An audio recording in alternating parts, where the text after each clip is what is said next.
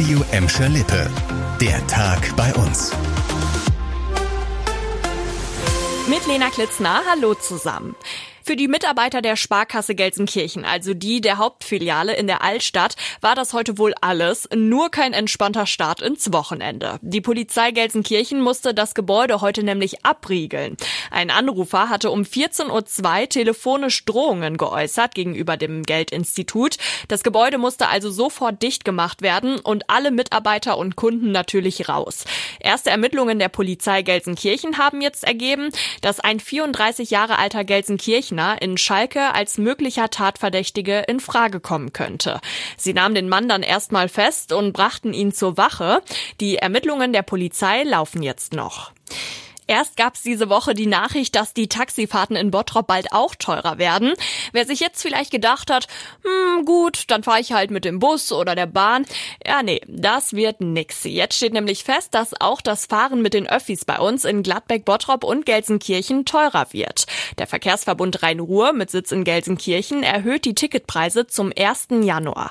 Heißt also, ihr müsst dann durchschnittlich 3,9 Prozent mehr bezahlen. Grund dafür seien laut VRR die Inflation und steigenden Betriebskosten. Ja, und damit trotzdem alle Busse und Bahnen weiterfahren können, seien jährlich 500 Millionen Euro zusätzlich nötig. Die Anhebung der Preise liege in einem vertretbaren Rahmen, heißt es aus der VRR-Zentrale. Sie sei auch unabhängig von der laufenden Diskussion um einen Nachfolger für das 9-Euro-Ticket gemacht worden.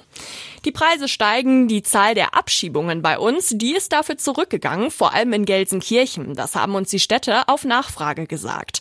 In Gelsenkirchen mussten bis Ende Juni nur 33 Ausreisepflichtige zurück in ihre Herkunftsländer. Im Vorjahreszeitraum waren es noch über 50. Und der Grund dafür? Laut einem Sprecher erschwere vor allem die Pandemie die Rückreise von ausreisepflichtigen Personen. Wegen der internationalen Reisebeschränkungen durch die Corona-Maßnahmen sei die Zahl zurückgegangen gegangen. In Gladbeck und Bottrop fällt die Zahl der Abschiebungen allgemein deutlich geringer aus als in Gelsenkirchen. In Gladbeck hat es bis Ende Juni nämlich nur sechs Abschiebungen gegeben, in Bottrop fünf. Ja, und insgesamt gab es in NRW im ersten halben Jahr rund 1500 davon. Das zeigte letztens eine Antwort der Landesregierung auf eine Anfrage von zwei AfD-Landtagsabgeordneten. Ja, in Gelsenkirchen war heute besonders viel los. Da startete heute zum Beispiel auch das nächste große Schulprojekt. In Schalke Nord ging es heute mit den Bauarbeiten für die Grundschule und Kita Kurt-Schumacher-Straße los. In spätestens zwei Jahren sollen dort nämlich dann 400 Kinder zur Schule gehen können. Ja, und da ist auch schon einiges geplant, zum Beispiel auch ein Schulgarten auf dem Dach des Gebäudes oder das hier, auch eine coole Sache.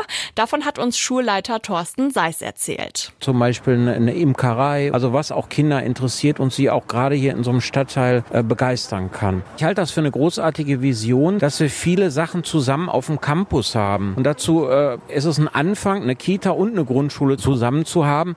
Ähm, vielleicht wächst da noch mehr raus, aber wir freuen uns darüber. Der Schulneubau soll dann spätestens 2024 fertig sein, dass dann direkt die ersten Grundschulkinder eingeschult werden können. Insgesamt kostet der Neubau rund 25 Millionen Euro. Ja, und weil es in Gelsenkirchen immer mehr Schülerinnen und Schüler gibt, gibt, sollen in den nächsten Jahren auch vier neue Grundschulen entstehen, plus zwei neue Gesamtschulen und eine weiterführende Schule. Das war der Tag bei uns im Radio und als Podcast. Aktuelle Nachrichten aus Gladbeck, Bottrop und Gelsenkirchen findet ihr jederzeit auf radio und in unserer App.